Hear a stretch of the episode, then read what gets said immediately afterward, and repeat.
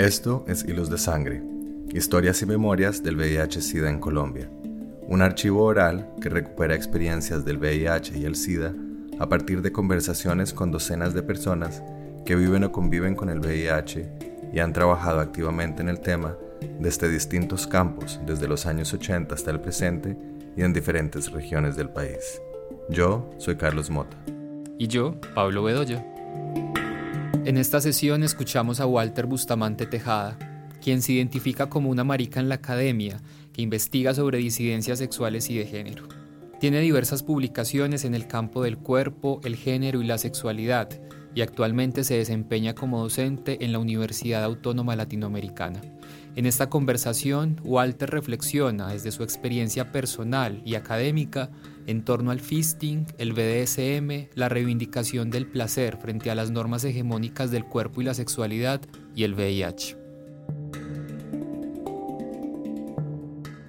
En este momento de mi vida eh, me nombro como un marica en la academia, mariqueando la academia, porque tengo la oportunidad de eso, de estar en un lugar donde soy, donde hago lo que quiero, donde investigo, donde hablo de lo que trato en mi vida y vivo en mi, y vivo en mi cotidianidad. Fistero hace cinco años y BDSMero hace más o menos año y medio, haciendo parte de la cultura BDSM de la ciudad, porque ya tenía prácticas hace más o menos ocho años, sin saberlo. Y todo esto como resultado o unido a mi trabajo académico como historiador del cuerpo, el género y la sexualidad en Colombia que siempre ha sido un trabajo que siempre ha estado acompañado de, mi historia personal. ¿no? Ha respondido también, ha sido también formas de responder a preguntas personales en mi vida. Entonces, dedicado a eso, como docente universitario en la maestría en Educación y Derechos Humanos de la Universidad Autónoma Latinoamericana y donde coordino la línea de feminismo, género, interseccionalidad y sujetos políticos, acompañando procesos de investigación en torno a todos estos temas.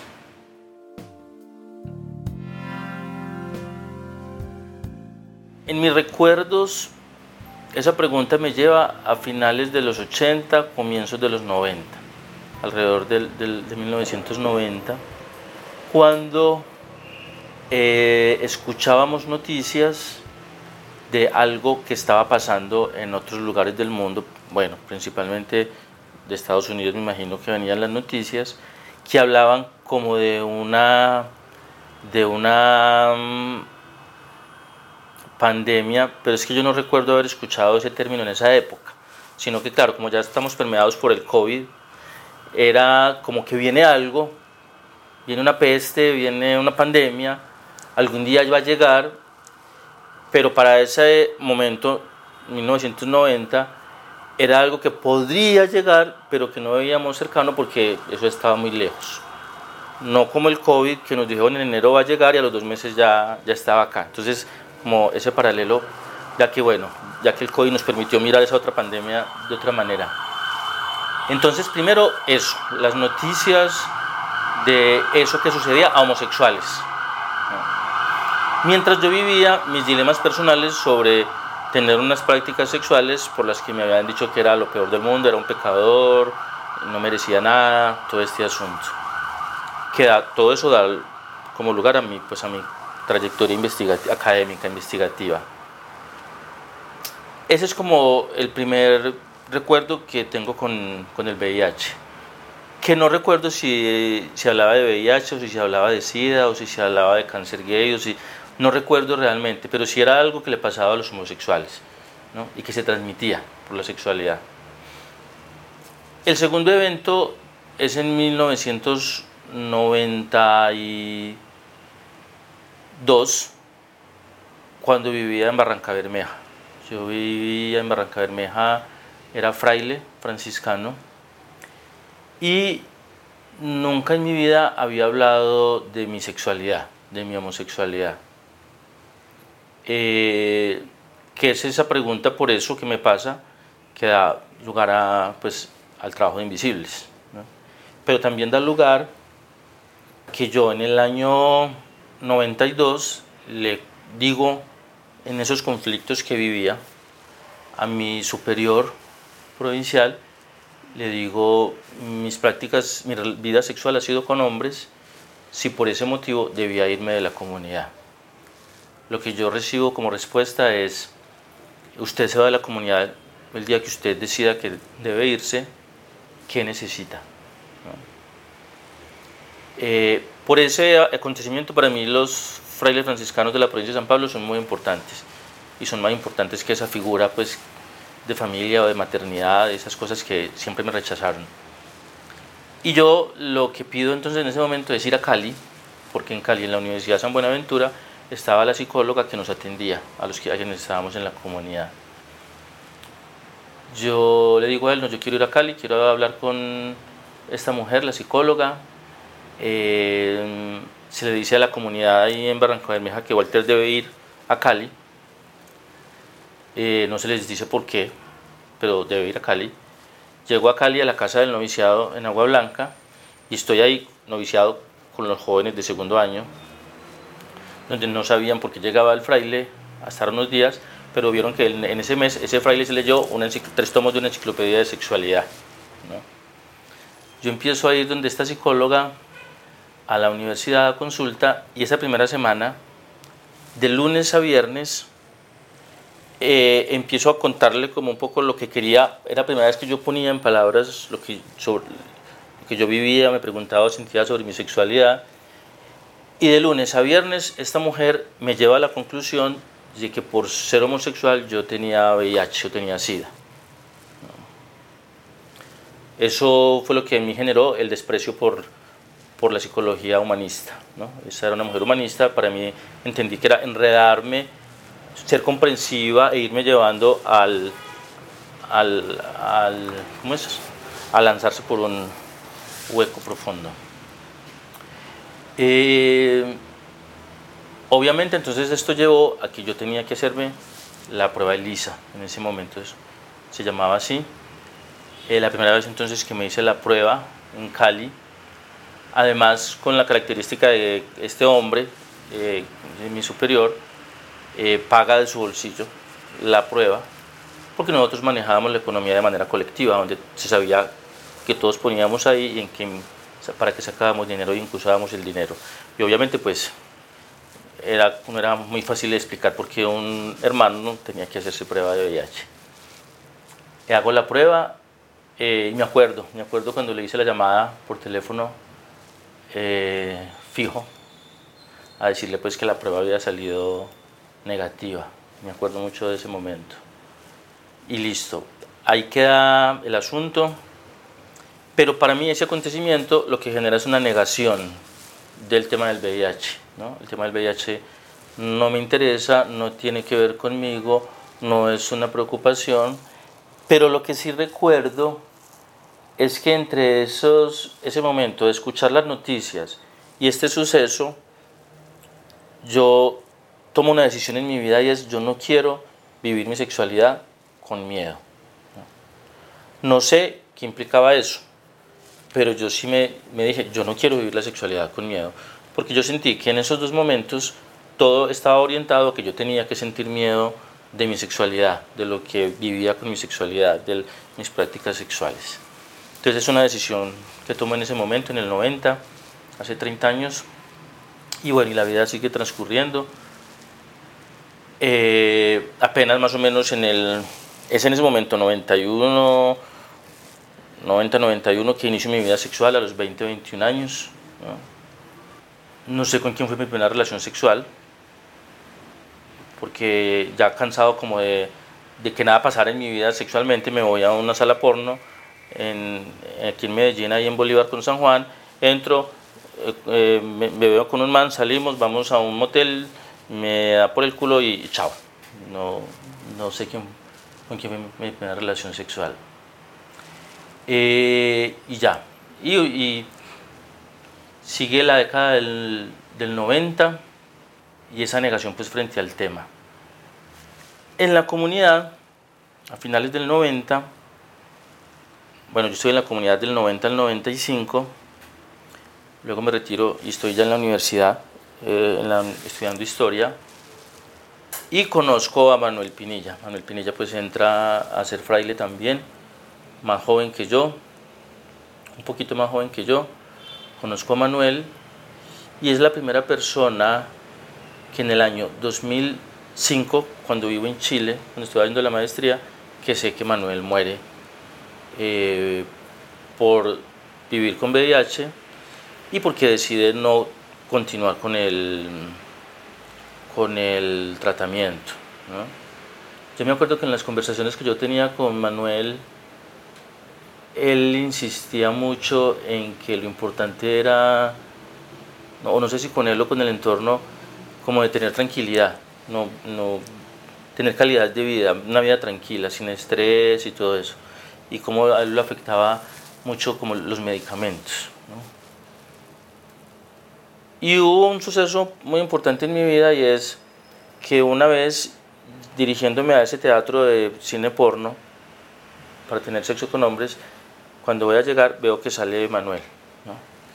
Y eso a mí me quedó también esa escena marcada porque entonces luego a los años Manuel muere y está en medio del tema del VIH y entonces siento que también está ahí cerca, que puede estar cerca de mí.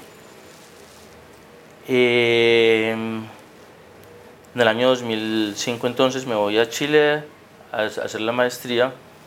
Cuando llego en el año 2006-2007 y empiezo a conocer el activismo gay de Medellín, en medio de toda esa variedad, es cuando conozco a, Gustavo Campillo, a.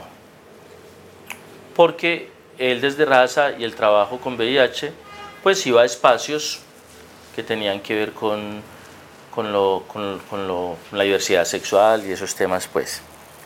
Ahí conozco a Gustavo, lo reconozco desde, desde conociéndolo, lo reconozco como una persona seria, una persona que para a mí me llamó la atención porque no se parecía en nada a, a los activistas gays de esta ciudad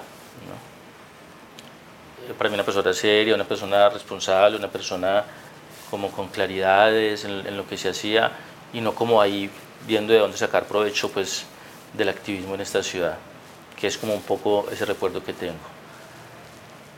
Y luego de Gustavo pues conozco a, a, Natalia Sáenz. Y con Natalia pues empezamos una, una, muchas conversaciones cercanía y hablar un poco de esto, de mi negación con el tema del VIH. Eh, en ese proceso también conozco a Andrés, Andrés, que en ese momento creo que también era de raza.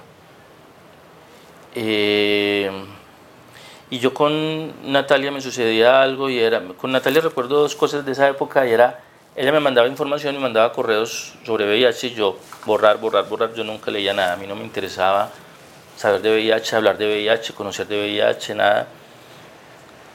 Eh, además, alguna vez le dije, si alguna vez yo tengo VIH, no voy a tomar medicamentos, ¿no? No me interesa tomar medicamentos porque se supone que entonces yo me tiene que tomar toda la vida y bueno. Tonterías digo yo de ese momento que decía. Y otro asunto en relación con el tema era con las conversaciones con Natalia, bueno, me borra en este momento. Em, luego de eso, esa década del 2000, 2010, no recuerdo de qué época es la campaña de, sin, sin condón ni pío, pero yo soy, pertenezco a esa generación que bebió mucho pues de esa campaña, de la que yo hoy hago como, miro hacia atrás y digo, no, no nunca se trabajó bien el tema, porque lo que hizo fue generarse miedo. Y ya el otro asunto que ahora sí recuerdo es, a mí muchas veces me explicaron que eran los CD4 y que era la carga viral. A mí nunca, yo nunca aprendí eso, nunca me interesó, eso nunca me pegó, eso no tenía que ver conmigo, yo no necesitaba eso en mi vida para nada. Luego llega la década del 2010 al 2020, bueno, en el 2008 yo llego a vivir acá, donde vivo ahora, eh, y empieza a tener un despegue acelerado mi vida sexual, mis prácticas sexuales. Con una característica y es que por el lugar donde estoy ubicado, pues yo atiendo a los estudiantes de la Universidad de Antioquia en los huecos de clase. ¿no?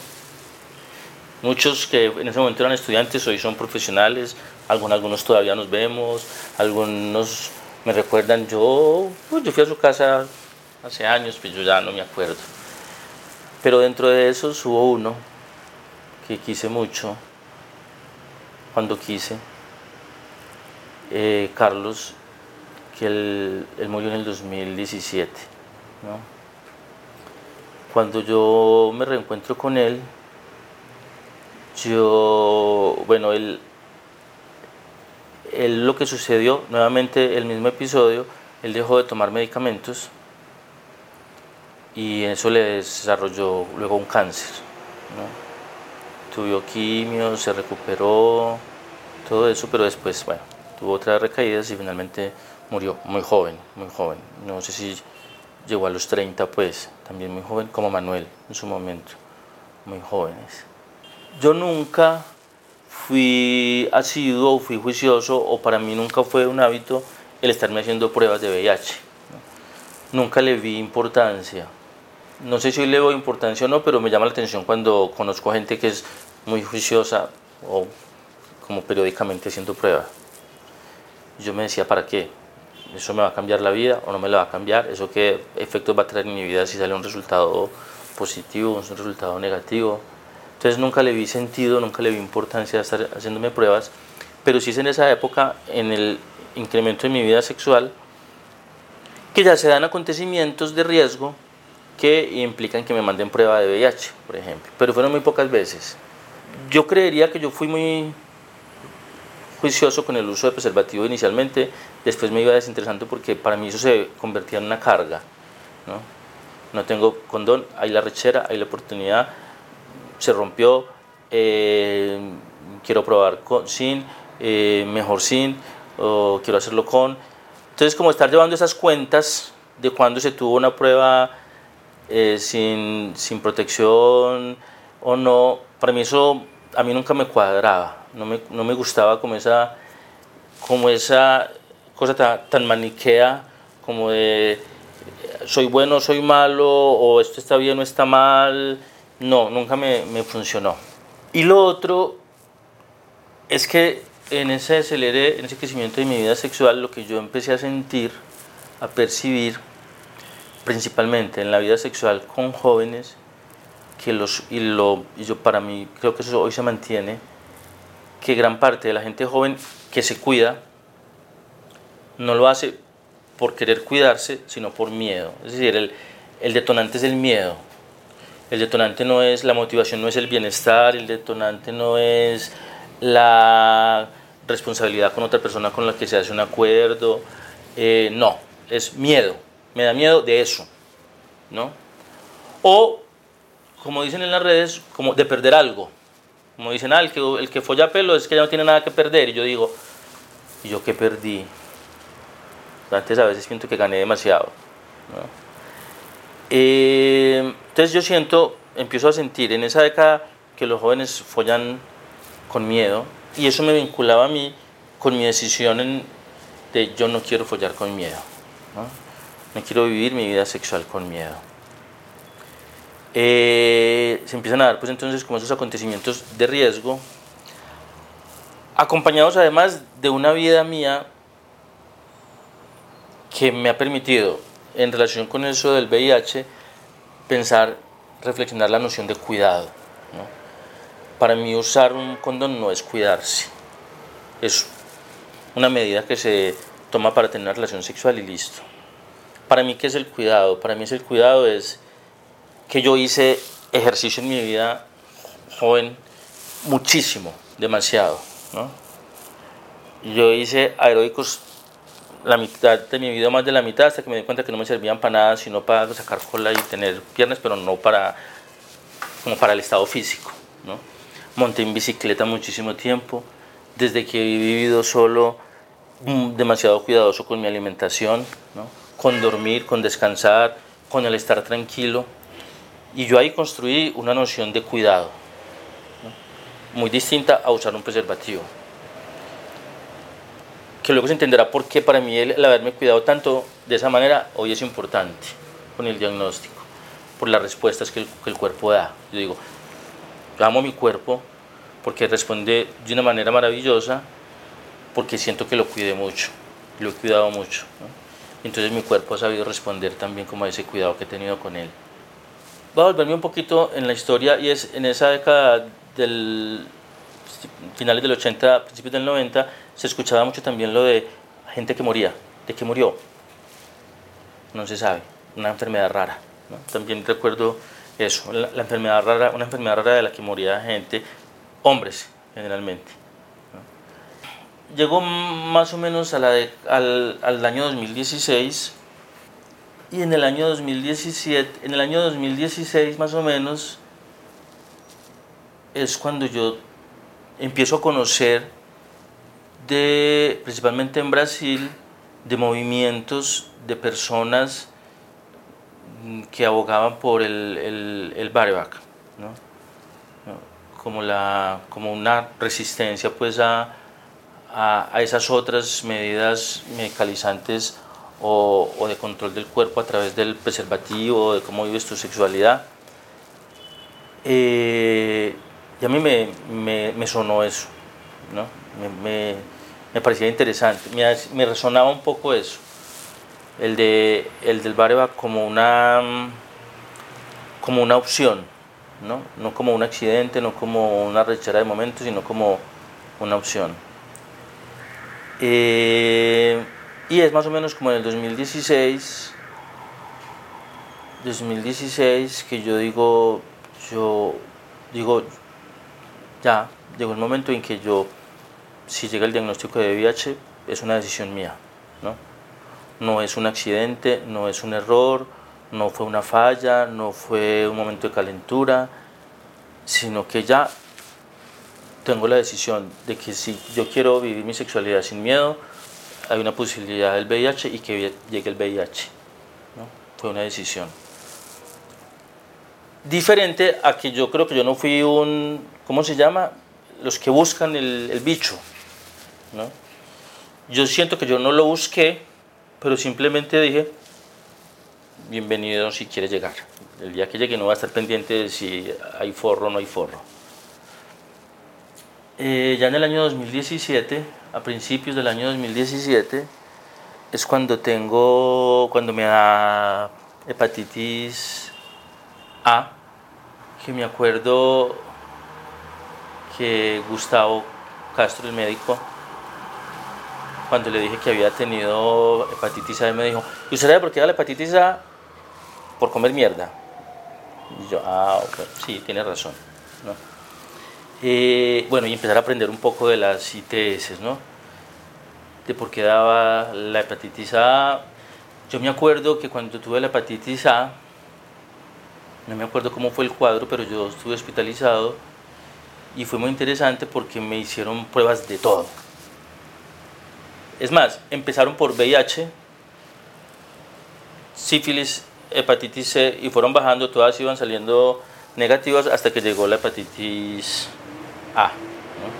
La hepatitis A no, eso pasa, va para la casa porque para eso no hay, hay que esperar a que pase y ya, ya queda curado pues de la hepatitis A. Pero es en ese 2017 donde se supone que yo a los tres meses o a los seis meses tenía que volver a hacer prueba de, de VIH. Yo ese, ese año fue, creo que fue ese año que viajé la última vez a Argentina una temporada larga, me desentendí, no me, pues seguía con la idea, no me, no me interesa estarme haciendo pruebas de VIH, pero ya es a finales de octubre, en el segundo semestre, cuando empiezo con con cólicos, con sangrado, con otros, con algunos síntomas de algunas cosas, donde me dicen hay que hacer la prueba de VIH. Eh, y lo que aparece es el BPH con VIH. Eh, antes de viajar a México, en ese 2017, fue muy curioso porque se me cruzaron dos cosas y fue el 2017 fue uno de los años más difíciles en mi vida, sin trabajo, sin futuro, sin nada en la mano. el VIH era una decisión, pero entonces él llega en el, momento, en el peor momento de mi vida. Entonces era cómo separar esos dos asuntos. Es decir, yo no estoy, yo no tengo ningún problema en este momento porque llegó el diagnóstico de VIH, pero estoy llevado del berraco, estoy muy mal.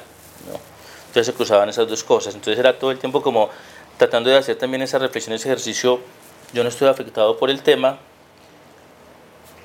pero llegó. Ahí tengo que hacer, me tengo que devolver en una cosa. Y es más o menos en el año 2015, 2016, que yo tengo, creo que fue el último intento de tratar de establecer una relación con alguien, con otro hombre. Y fue muy curioso porque fue una relación, bueno, mentiras, porque yo nunca me enamoro y siempre decidí, pues desde hace muchos años había decidido no enamorarme de nadie eh, y con esta persona, entonces, por lo tanto, fue una relación de varios años, 3, 4, 5 años, con 10 veces, con 10 terminadas, ¿no? Y en uno de esos cortes, esta persona se va, vuelve al tiempo,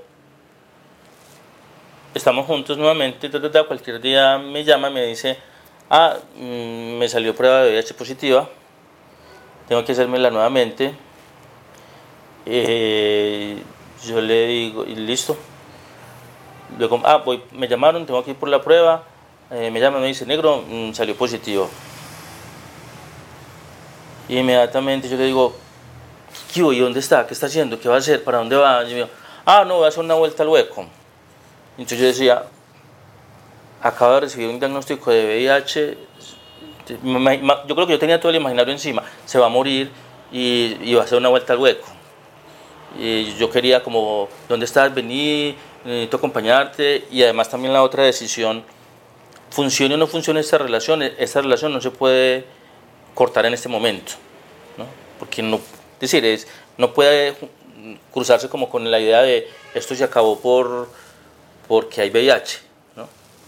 Y también fue muy bonito el aprendizaje porque fue la primera vez de ser, saber que estoy durmiendo con alguien que vive con VIH que fue la primera vez que dejamos de tener relaciones sexuales, eso me parece muy fuerte, tuvimos de tener relaciones sexuales que un mes, como que mientras aprendíamos a que se podían tener relaciones sexuales así, a, a empezar a aprender de qué es, qué es eso de ser pareja cero discordante, poder hablar del tema entre los dos. Entonces fue muy, muy bonito, fue muy bonito ese momento, fue muy interesante, pero además cuando llega y me dice, tengo prueba, tengo positivo, yo voy y me hago la prueba, me acuerdo, en la congregación mariana. Cuando voy y reclamo mi resultado, sale negativo, entonces yo hago llamar al médico, que es este médico Santiago, un médico muy importante en la ciudad en el tema de VIH. Donde yo lo hago llamar, yo digo, pero yo por qué no tengo VIH? Si la persona con quien estoy tiene VIH, ¿no? Entonces, claro, él me explica lo que ya sabía, que no necesariamente, pues, se pero yo, porque yo siempre pensaba, esta persona también es como estas otras cosas con las que uno carga, esta persona que es, es tan juiciosa, tan conservadora, yo tan puto, yo porque no, yo, yo soy el que debería tener el VIH, yo solo tuve que haber transmitido a él, ¿no? Eh, entonces, bueno, así quedó la cosa. Eh, ya en el 2017 llega el diagnóstico y fue muy interesante porque entonces se hace la primera prueba sale positiva, ya no me tratan como un leproso, pero sí siente uno que la actitud de la enfermera cambia. Sí, sí siente, siento que empieza a rondar algo como empieza uno a perder valor, porque ya tiene un diagnóstico. Así lo leía yo. El trato ya no es el mismo. Bueno, eh, todo esto se hizo con la médica de la EPS, la médica general de la EPS, una mujer encantadora, donde me dice, bueno, ya con el diagnóstico yo ya no te sigo atendiendo, ya te corresponde entrar al programa de VIH, del cual te van a llamar en el próximo mes. Pasó un mes y nunca me llamaron. Entonces yo volví y pedí cita con ella. eh, le dije, lo que pasa es que a mí no me han llamado del programa y entonces vengo a ver qué pasa. Te recuerdo que ella me dijo, espérame un momentico, yo vengo, fue al laboratorio, fue a la dirección y lo vino y me dijo, eh, lo que pasa es que vos no tenés VIH hasta que no se apruebe administrativamente. Entonces fue cuando yo empecé a sentirme un afortunado porque no sabían a quién le estaban sirviendo en bandeja de plata argumentos para hablar de qué son nuestros cuerpos frente al sistema de salud en relación con el VIH. Nadie ha visto el VIH de nosotros, pero dicen que hay VIH en nuestros cuerpos. Entonces para mí fue maravilloso escuchar eso, como, ah, es un asunto administrativo. Ellos deciden si yo tengo el diagnóstico o no. Eh, luego entro al programa. Para mí fue muy impactante entrar al programa porque le toca empezar a uno como a, a enfrentarse a la posibilidad del estigma, a la posibilidad de la discriminación, a la posibilidad de ser un sidoso, ¿sí? de, todo eso, de la carga negativa que puede dar en torno al diagnóstico y eso yo lo vivía cuando iba al programa, que en ese, programa, en ese momento el programa, la EPS eh, Sanitas, atendía también a, las personas de, no sé si eran de Sabia Salud, quien atendían además a habitantes de calle. Entonces, claro, al llegar al programa era un montón de gente de todos los estratos sociales y culturales, donde era como un lugar fúnebre donde uno entraba con un montón de gente que mi lectura era que no tenía los elementos, el capital cultural para entender qué le pasaba y sentía que se estaba muriendo. Entonces a mí, a mí me angustiaba era eso, como entrar a un lugar donde sentía que había gente que no, no estaba... Mi pregunta era cómo están procesando el asunto. Yo decía, yo tengo elementos de dónde pegarme, pero y la gente que no tiene elementos de dónde pegarse para entender qué pasa en su cuerpo, con su vida, ¿qué? Entonces, eso por un lado. Por otro lado, en ese viaje a México, en octubre, cuando estaba con el diagnóstico, eh, estuve, bueno, antes en Bogotá, luego allá en, México con esas mismas personas que había conocido en Bogotá, que habían trabajado sobre el tema del VIH, leí un artículo de alguien que había estado en riesgo y entonces le tocó proceso y fue al consultorio, al programa y entonces ya se encontró con un activista reconocido que tenía VIH, entonces yo me ponía como en ese lugar de, de ay, me van a ver que también entré ya en el VIH. Eh, entonces se entra al programa, cuando se entra al programa hay que pasar por todos los profesionales que uno tiene a disposición. Y recuerdo que cuando entro con, creo que era el infectólogo, o no sé si el médico experto, que entonces se me explica por enésima vez, pero por primera vez cuando lo necesito, que son los CD4 y que es la carga viral. Y es muy curioso porque entonces él me dice, la carga viral es la guerrilla y los CD4 son el ejército. Entonces yo dije, ah, es un asunto político. Yo, ellos me decían, me hablaban de esa manera y yo lo recibía y lo traducía desde mis intereses académicos, ¿no? Ah, es un asunto político, lo, lo del VIH. Luego paso por, entonces uno tiene que pasar por médico experto, infectólogo, enfermería, nutrición, psiquiatría, psicología, psiquiatría, que para acabar de gustar mi cita con psiquiatra toca es en, en una iglesia, porque es en la Facultad de Medicina de la Universidad Pontificia Bolivariana, que es como ir a una iglesia. Eh, y el, el médico que me hace el ingreso desde psiquiatría, entonces todo el tiempo me está hablando de una enfermedad. ¿Cómo te va con la enfermedad? ¿Cómo has sentido la enfermedad? ¿Cómo Yo le digo, ¿cuál enfermedad? yo no tengo ninguna enfermedad. Y entonces eso se convierte en una discusión donde él, él, llega a la conclusión, es que yo soy un activista y entonces soy problemático y por eso me agarro a pelear con él a decirle, yo no tengo ninguna enfermedad. Además, en mi vida pues yo me he pagado siempre mis terapias, entonces eso me permite cachetear a, a un terapeuta que me pone la EPS. Le digo, no lo necesito, Yo tengo alguien de confianza a quien yo busco y yo decido de qué le hablo. Entonces, cuando él empieza a preguntarme, cuando él se da cuenta que no tengo ningún problema anímico, que no tengo ningún problema, conflicto frente al diagnóstico, que no tengo ninguna situación, entonces me dice, ¿y entonces cómo ha vivido la enfermedad? Ahí es cuando empieza esa discusión sobre la tal enfermedad.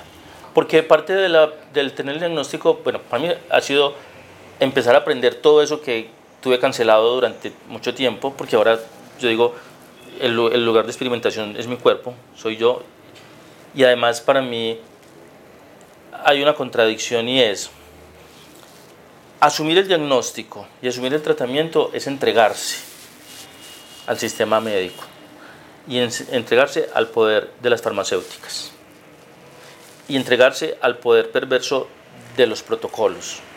A mí me parece muy extraño los sectores sociales peleando por protocolos de atención en salud, cuando para mí el protocolo de salud es de las armas más perversas, porque es el profesional que tiene un protocolo que sigue independiente de tu cuerpo, de tu historia, de quién sos vos. Hay un protocolo. Entonces, por un lado, es entregarse al sistema de salud, entregarse al poder de las farmacéuticas, pero por el otro lado, lo absurdo de que desde que yo tengo el diagnóstico yo no pago un solo peso por mi atención en salud y recibo la atención que cualquier persona en este país debería recibir y que solamente se puede recibir si se tiene un diagnóstico de VIH. Yo nunca más, desde octubre del 2017, tuve que volver a pagar ningún copago para absolutamente nada. ¿Por qué? Porque incluso una misma recepcionista en, en una clínica me dijo, siempre que usted llega a cualquier parte dice, ¿tiene marca médica o cualquier cosa? Pues tiene marca médica o cuando uno entrega la cédula, ella se entra en el sistema y como yo me imagino que eso se pone rojo, se pone o explotan globos y dicen VIH, entonces entre derecho. ¿no? Y dentro de los aprendizajes es el saber que el VIH no es una enfermedad. Yo no tengo una, yo no estoy enfermo hay una característica en mi cuerpo que hay que estar atento, mantener unos hábitos que permitan que mi cuerpo tenga una, una un, un OCD4, unas defensas que permitan que no haya una infección oportunista. Eh, por mi edad, y por el BPH yo tengo un alto riesgo de cáncer, ¿no? Por ejemplo. Entonces, tengo mm, con todo el periódico con coloproctólogo, con el que después de cinco años todavía no he buscado el momento para decirle que yo soy fistero. Y él me mete el dedo y entonces yo, yo gimo y como si me estuvieran abriendo, rompiendo quién sabe qué. Eh, y es importante porque el, el, en el 2017 llega el fisting a mi vida, llega el VIH y, y llega para mí el, el, desprenderme de un montón de prejuicios en mis prácticas sexuales y en mi vida sexual. yo no perdí nada, yo siento que gané, pero yo siento que uno sí, siente, sí creo que uno puede correr el riesgo, o creo que en algún momento lo sentí al principio, como que está la tentación de uno sentir que se desvalorizó porque eso es lo que el entorno hace sentir, tu cuerpo ya no vale igual que los otros cuerpos. ¿no? Y yo creo que ahí, ahí, es importante como uno ser consciente para aplicarse la contra frente a eso, como no. Las personas que viven con VIH entonces no vuelven a tener pareja porque tienen que contar, porque entonces se asumen como si fueran un riesgo para otros, bueno. Y curiosamente, como he sido juicioso y obsesivo en mi vida con muchas cosas, durante los primeros 17, 18, 19, 19, 3 años, fueron tres años sin ningún olvido en la toma del medicamento. Cuando yo había dicho que nunca iba a tomar medicamentos, porque además yo me burlaba porque yo decía, yo le decía a Natalia, entonces, o sea que si uno empieza a tomarse es indetectable, entonces carita feliz. Eres alguien mejor en la sociedad. Un VIH eh, no eres un riesgo para la sociedad. Pero también ir entendiendo eso. Me gusta el bareback y te puedo decir, podemos follar sin preservativo porque por lo menos VIH sé que no te puedo transmitir porque sé que estoy indetectable. Para mí eso es claro. Otras ITS pueden ser, pero también he aprendido que todas tienen tratamiento. ¿no? Todas tienen tratamiento. Bueno, soy un privilegiado porque he estado en una EPS. Yo digo, no es tanta la gente, todo el mundo está en una EPS de acá de Medellín y otros estamos en Sanitas y, y para mí es un trato muy digno y muy, muy play. Yo digo que estoy en, en, VIP, ¿no? Eh, porque no me puedo quejar. Solamente he peleado con ese psiquiatra y peleado una vez con un médico. Bueno, pues entonces uno tiene la consulta médica cada mes. Por un lado, entonces empecé a tomar el medicamento durante tres años. Yo empecé a tener los olvidos cuando llegó la pandemia. ¿Por qué? Porque como soy tan cuadriculado, yo salía a trabajar y lo último que yo hacía para salir a trabajar era tomarme el medicamento. Cuando llegó la cuarentena, no tenía que salir a trabajar, entonces me empezaba a olvidar la, el, el, medicamento. ¿no? Y eso no se volvió a recuperar, ¿no? porque ya casi siempre tengo un olvido cada semana. Generalmente un viernes o sábado. Un viernes o un sábado. Entonces está lo del medicamento tres años completamente, y entonces ya luego viene la preocupación. ¿Qué me va a pasar el día que tenga un olvido? ¿Cómo va a ser la crisis que voy a vivir? ¿No? como romper como con ese asunto. Bueno, finalmente se dio la primera vez y ya como ve, me pasó. Bueno, ya después de eso ya llegan las otras veces que se olvida y bueno. Eh, y lo, la otra pelea con un médico es porque, bueno, he tenido hepatitis A, hepatitis C, sífilis. No tengo problema en, en, en asumir eso, porque es, yo, una claridad también que tengo en mi vida es, si yo sé si yo tomo decisiones conscientes de cómo vivo mi vida sexual, después no voy a estar llorando por lo que me pasó, sino ya ya sé que si yo tomo esta decisión, esta puede ser una consecuencia, después asumarla con responsabilidad igualmente. ¿no? Y además lo que yo les he dicho a ellos, y le, le, le, dije a ese médico, porque entonces tal vez ve mi historia y dice, pero has tenido esto, esto, esto, esto, eso quiere decir que no estás usando el preservativo.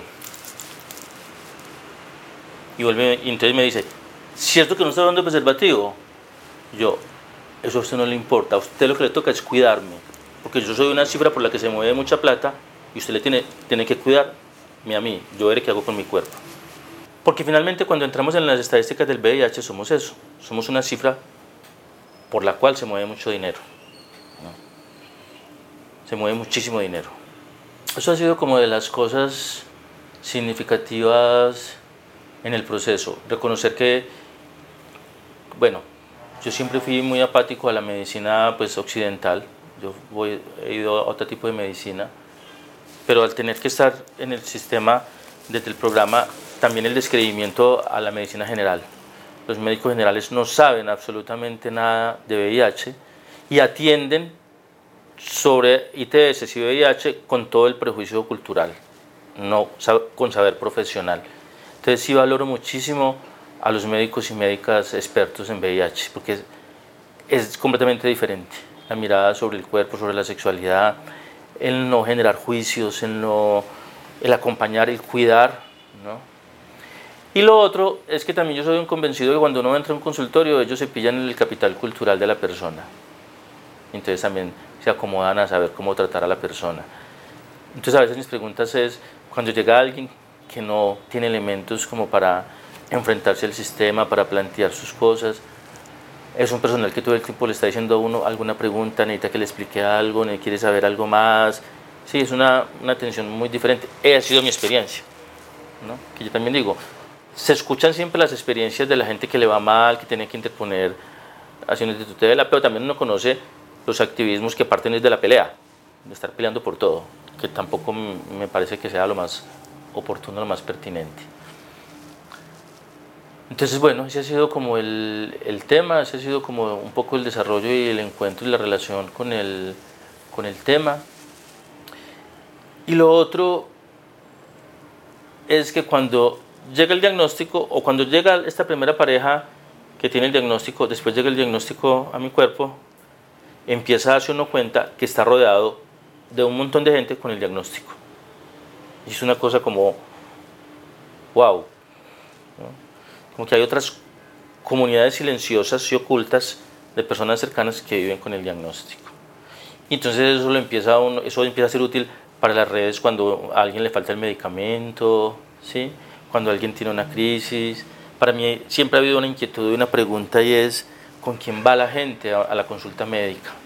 La importancia de ir acompañados, porque lo que uno siente a veces son unas soledades inmensas en esas salas de espera. ¿no? O la gente que va con, con buzo, con capucha, con gorra, el tapabocas ayudó mucho, como que no me vean, o cuando uno empieza a encontrarse con gente conocida y entonces, ¿qué hubo? ¿Qué más? ¿Bien o no? Como, pues estamos en otro lugar. O lo otro que me pasó y es, estaba yo en sala de espera cuando me llaman, profe. Entonces, una mujer de, la EPS, del programa de salud, yo, ¿quién? ¿Cuál, quién, ¿Cómo llamará? ¿De dónde será? Yo sudando, como, tranquilo, aquí no pasa nada, no hay ningún problema. Entonces ya ella me dice quién es. Y es también como a romper como con eso, como, sí, fui, tu profe y estoy aquí y ahora vos sos la que me atiende.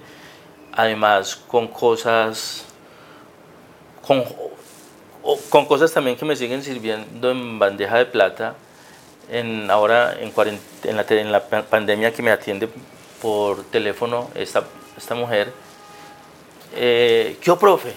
Venga, pues entonces yo le hago las preguntitas rápidas, después chismoseamos. Eh, profe, ¿estás usando preservativo? No. Ah, bueno, entonces usa mucho lubricante. Entonces también dice uno, ah, ya. Entonces, ¿cuáles son los cuentos que nos han echado? ¿no? O finalmente, entonces, usa, si se usa más lubricante, yo digo, ah, ya. Bueno, entonces se queda uno como pensando como en esas cosas, ¿no? En, qué le han dicho, qué es lo que debe ser, pero finalmente del otro lado, de quien se supone que tiene el saber, cómo manejan ese saber, cosas de las que se va enterando uno. Eh, y lo otro ya es como el no hablar del tema, pero que se asuma del entorno. O, por ejemplo, en el equipo de trabajo laboral, eh, estamos una tarde, salimos a almorzar, luego nos vamos a tomar unas cervezas y claro, la tarde se va tornando ya para rumbar. No, necesito ir a, a la EPS, necesito ir a reclamar unos medicamentos, pero ¿y por qué usted por qué tiene que reclamar medicamentos? Pues los antirretrovirales. ¿Cómo así? Pues el VIH. No, ¿cuál? Usted no. Y entonces es como, ¿y por qué no? ¿No? Y que la gente que está alejada incluso de, que tiene otra vida sexual muy distinta, como que entienda que ve a alguien entre nosotros que, que está con el diagnóstico y ve y lleva una vida común y, corriente, ¿no? También como eso, como, como ir, ir abriéndose ahí espacios y cosas. Eh, Natalia, Natalia Sáenz ha sido una, un, gran apoyo, un gran acompañamiento como en ir aprendiendo cosas, pero también como en, en tratar como de, con todo, de manera muy respetuosa, pero también como de empujarme a, tenés que hablar, vos necesitamos que tu voz también se escuche por tus miradas frente al asunto del, del diagnóstico. Eh, por eso uno de los live que hice durante la cuarentena fue sobre el VIH precisamente, donde no hablé de mí, pero sí conté todas estas historias como de alguien o de lo que yo he conocido de la gente que vive historias en los consultorios en relación con el VIH. No me acuerdo mucho más, yo tan pronto empecé, llegó el diagnóstico, abrí una carpeta de archivos donde iba contando un poco las cosas que me pasaban, ¿no? pero no he sido muy disciplinado, entonces por ahí cositas, ¿no? Por ahí cositas. Eh, pero, y fue, a, y fue a raíz de lo de, vos tenés el diagnóstico cuando se decide administrativamente, que para mí se convirtió como en algo importante, hablar con la gente de cómo y cuándo había recibido el diagnóstico. Y como decía uno de esos pares, cual uno nunca supo cuándo lo cogió pero yo digo, pero cada uno tiene una historia para, decir, para decidir cuándo fue su fecha. O, o es cuando cree que tuvo la relación sexual, o cuando se hizo la segunda prueba, o cuando se hizo la primera. Y por eso entonces cuando he hablado del tema, he invitado y destiné uno de estos, una columna en mi sala para escribir fechas de personas que me han ido contando su historia de cómo recibieron el diagnóstico y escribir la fecha ahí. Al principio pues yo las escribía hasta que alguien cogió un marcador y, entonces ya dije, ah, sí, pues que cada quien lo, lo escriba y con rojo pues.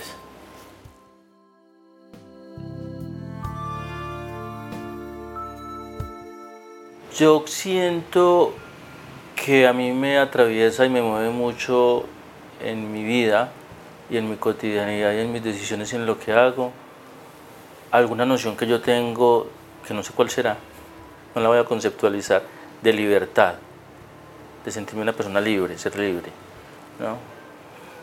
Entonces yo creo que cuando yo digo nunca voy a tomar medicamentos, llega el diagnóstico y me convierto en el más disciplinado, yo siento que está vinculado a esa libertad. Entonces cuando yo sentía que el tomar medicamentos es una carga, porque todo el resto de mi vida tengo que estar tomando medicamentos, eso se transforma en la medida en que yo siento de, bueno, tengo como unas claridades sobre mi libertad, yo tengo unas claridades sobre, yo hago con mi cuerpo lo que yo quiera, pero tampoco quiero ser un depredador sexual de manera irresponsable. Entonces, si yo quiero tener unas prácticas sexuales vaqueras, entonces yo por lo menos puedo decirle al otro, no te transmito el VIH. Y para eso necesito mantener el estado de, de indetectabilidad. ¿no? Entonces siento que eso me hace juicioso con el asunto. Y también hay un debate que yo tengo que plantearme y plantear, bueno, lo que pasa es que todo esto, aquí como que esto, me estoy spoileando de algún libro, que tengo una memoria que, es, que escribiré algún día, y es el asunto con los pastilleros. ¿no? Yo viajé con, bueno, o, sí, yo viajé con un, profesor amigo, tuve un viaje y él tenía que tomarse en el día 12 pastillas por la presión, por que, que el corazón, que el azúcar, que... ¿no? Y eso es un asunto normal, convencional, que alguien tome pastillas todo el resto de su vida por azúcar, pero nunca se le cuestiona si se las tiene que tomar porque no se cuidó en algún momento de la vida. Como que eso es parte de, de la vida. Y eso tenía que ver con el principio cuando yo no dejaba ver mi pastillero cuando alguien venía, yo lo tapaba. decía, claro, porque mi pastillero es porque yo no me cuidé. Y yo decido tenerlo a la vista y no tener problema con eso es porque es que yo no, yo no adquirí el diagnóstico por no cuidarme, es porque yo lo decidí. Entonces, está esa relación con el asunto del medicamento. ¿no?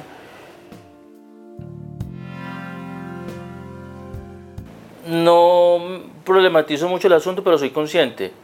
Yo soy un número dentro del mercado de, de las farmacéuticas. Sé que eh, he tenido eh, unas, ¿cómo se dice?, reacciones secundarias en mi cuerpo eh, por el medicamento.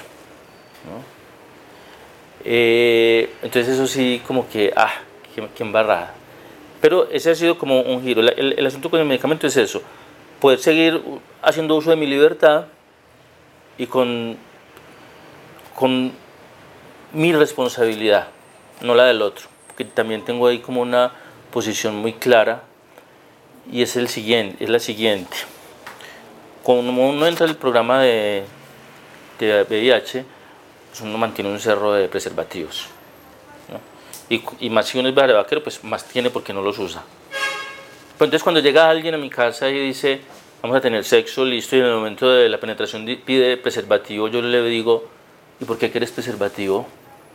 Pues para que nos cuidemos. Entonces, si te, te quieres cuidar, ¿por qué no lo cargas? ¿Por qué me atribuyes a mí esa responsabilidad? Y hasta ahí llegaba el parche. Chao. Porque no hay preservativo, teniendo montones. Eso ha cambiado últimamente. Como aprender a disfrutar también del sexo con el preservativo. ¿no? Como no, yo no me voy a perder de esta follada por no sacar un preservativo, si tengo ahí. Pero también eso, en estos días me pasó algo con un hombre que llegó, tuvimos todos los juegos, todo el morbo, todo lo que fuera, y el momento de ya no quería y no quería sin forro y entonces yo le digo y no y, le digo no tengo preservativo y me dice pero ¿por qué? y me dice porque es que tengo VIH y hasta ahí llegó el programa y se fue. Ya, después le escribí y, le, decía y por favor no uses el VIH para seguir generando estigma porque vos sabes que si se es indetectable no hay problemas con el VIH y entonces él me decía ah, de, de acuerdo discúlpame porque entonces también se convierte en una herramienta para, desde el otro lado para usarlo. ¿no? Eso en relación con el, con el medicamento y en relación con el uso del preservativo, porque también yo, aunque no se haga explícito, si yo tengo una relación sexual con una persona adulta como yo, o mayor, la mayoría de edad, yo asumo que es una persona responsable de lo que está haciendo y yo no tengo que asumir, yo asumo mi responsabilidad, esa persona tiene que asumir las suyas es egoísta, es anticristiano, totalmente laico, eh, y lo que sea, pero es mi posición. Vos decidís sobre lo que quieres hacer o no hacer, yo decido lo que yo quiero hacer o no, en el momento en que nos encontramos, eso se acuerda. ¿no? Pero si la decisión fue tomada conscientemente, más fácil se asume la consecuencia de la decisión que se tomó. Si no hay una decisión consciente, se destroza uno la vida llorando porque me pasó esto, me pasó aquello. Y, es, y para mí eso más bien es de responsabilizarse de las cosas que se hacen vivir con el diagnóstico y estar rodeado de académicos, académicas y activistas de la diversidad sexual y de género me ha permitido evidenciar la ignorancia frente al VIH. Yo asumí desde mi propia historia como académico y activista de diversidad sexual y de género que no quería saber nada de VIH, como que pensaba que toda la gente que trabajaba diversidad sexual y de género sabe de VIH y tienen las mismas taras, porque todos y todas somos parte del mismo sistema educativo y cultural. Entonces son las mismas taras que hay. Sentimos que como no, no estudiamos el tema, o como no lo vivimos en nuestros cuerpos, entonces no conocemos del tema. Y lo, yo lo que he encontrado es, por ejemplo, activistas cercanos cuando he estado hospitalizado, piensan que es que yo estoy hospitalizado y estoy enfermo por el VIH y me puedo morir cucarachas en la cabeza. Mis hospitalizaciones han sido por otras cosas diferentes, cercanas pero diferentes, no tienen que ver con el diagnóstico. Entonces, esas cosas. Em, el no tener la noción de la indetectabilidad, ¿no? eso también me parece como, como que uno, siento que a veces como que se piensa todavía que mi sangre es un riesgo para cualquier persona. Si me corto, si no, o mi saliva o alguna cosa.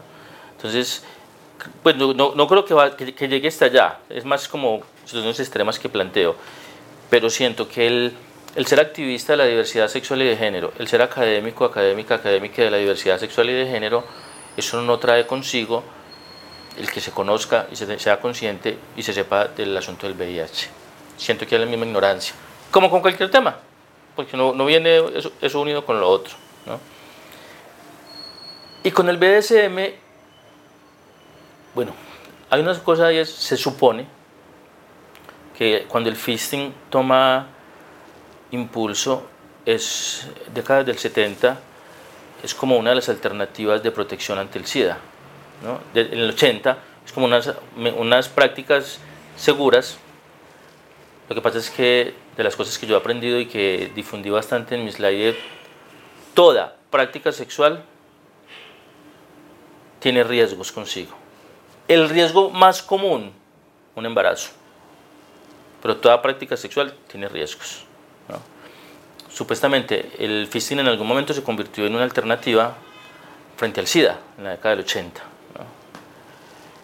Eh, y cuando yo llego al, al, fisting, pues obviamente no es por ninguna elaboración académica, para mí sí es un asunto político hoy, y por eso lo hago público y, hablo del, del, del fisting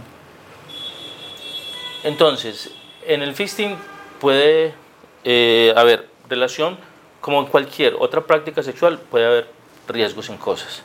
Lo que pasa es que, por ejemplo, y a mí me molesta mucho, porque generalmente la primera pregunta cuando uno va a hablar de fisting es, venga, ¿y qué, y qué enfermedades? ¿Y qué se puede romper? ¿Y qué se puede dañar? Siempre son las preguntas que parten del miedo, del daño. Y a mí eso me molesta demasiado, porque esas, eso es lo que tenemos incorporado siempre, el miedo, el miedo. Y es algo que yo decidí que no iba a, a jugarle en mi sexualidad. Y ya en lo que tiene que ver con el BDSM, lo que pasa es que en el BDSM lo último que hay son prácticas genitales eh, eh, fálicas, ¿no? penetrativas, eso no es lo más común en el BDSM. O el BDSM el que yo me he acercado en la ciudad. Con el BDSM en la ciudad lo que yo he aprendido es ese dicho que le entregan a uno que uno nunca entiende y que yo ahora a esta edad la entiendo y es la sexualidad está desde aquí hasta la punta del dedo. Y es cuando a mí me tapan los ojos, me amarran, me tocan el dedo gordo y yo gimo. Eso no tiene ningún riesgo. Entonces yo no le veo ningún vínculo. Sí me pasó una situación en, un, en una fiesta de Semera, donde hubo un, concurso, un juego y yo me gané eh, tener sexo con un, con un man exquisito, donde estaba presente su compañera. Y en esas conversaciones previas en el BDSM, eh, la pregunta que él me hace, ¿debo tener alguna información sobre tu estado de salud sexual? Entonces yo le dije, sí, soy indetectable. Entonces le comentó a su compañera y a mí lo que más me sorprendió es que la más preocupada era ella, una médica. La ignorancia del médico o de la médica frente al VIH. Entonces, finalmente yo estuve con él, con ella presente, pero es que el, el asunto es, ah, lo que pasa es que ella es médica. Y yo por dentro como, ¿y?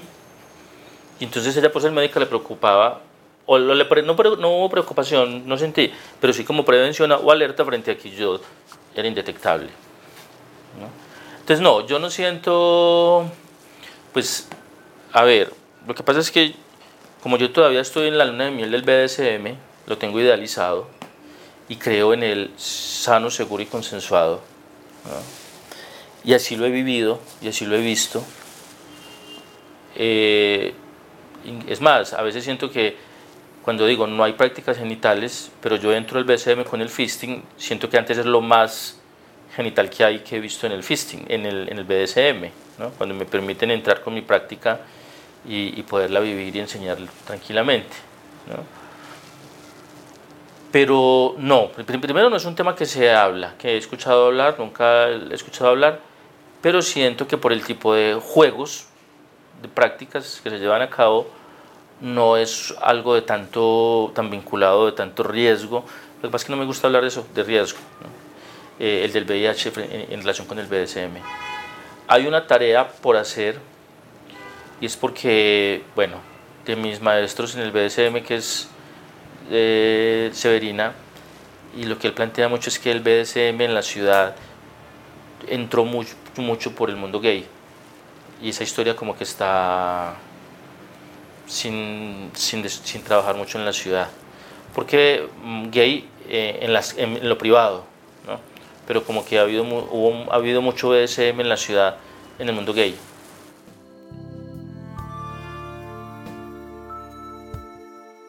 Para mí hay momentos muy especiales y es cuando con alguien que se folla, que se parcha una otra vez, llega un día en que se toca el tema.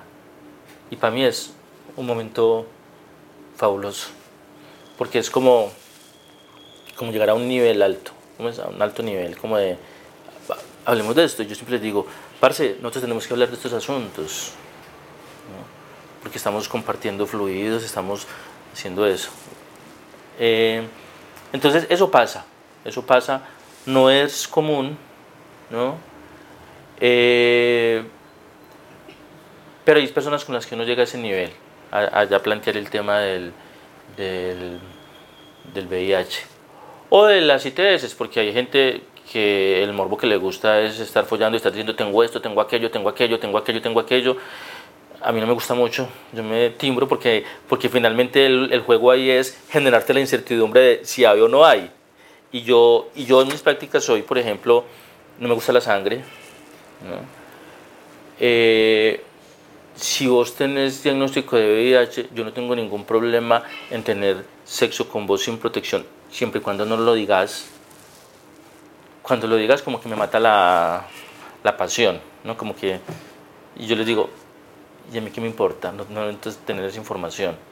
Mira que es todo lo contrario a lo de, de la responsabilidad con el otro. Yo digo, y no, no, no me interesa saberlo. Eh, veo Grinder, por ejemplo, los que tienen en el perfil eh, indetectable, los que tienen VIH, y yo digo, siempre me pregunto, pues me parecen valientes, no, valientes no, no es la palabra, pero sí como gente berraca, porque finalmente también es exponerse, me imagino, ahí a un, a un montón de violencias, ¿no? horribles. Eso. Eh, cosas que me pasan a mí, porque también hago parte de esta cultura. Llego al programa, a cita, y en la sala de espera veo unas chimbas de hombres. Y yo digo, y este también, como que tan chimbita y, ¿no? Porque entonces también hay trabajos que se han hecho como que de la imagen, entonces el VIH está demacrado, está acabado, está, y cuando uno se encuentra con unas chimbas como dice, wow. Y además me gusta hacer chiste de eso porque entonces llegamos al, al consultorio y tatuados, con aretes, con piercing, con expansores. Yo digo, todos tenemos como el estereotipo, ¿no? Yo digo, pues, una, tontería pues, pero me río de eso cuando nos veo tan parecidos. Y lo otro es cuando veo pelados 18, 19, 20 años y al principio, ay, y tan joven. Y entonces me digo yo, ¿qué hubo, qué parce, qué le pasa? Pues, porque el sentimiento como de lástima, porque si yo tengo amigos que llevan 20 años viviendo con el diagnóstico y su vida es como cualquier persona. ¿no? Entonces, eh, más que qué pasa en la ciudad, eso. Sí, siento que yo he empezado a hablar del asunto más porque en el entorno cotidiano unos, hay mucha ignorancia, pero como hay ignorancia sobre cualquier eh, ITS, cualquier enfermedad, cualquier situación médica en la que uno no se dedica, ¿no? Simplemente aquí llegó el VIH, entonces me toca aprender y enterarme de cosas y entender y decir, fue puerca, hay que hacer trabajo pedagógico, ni siquiera trabajo académico, sino ABC.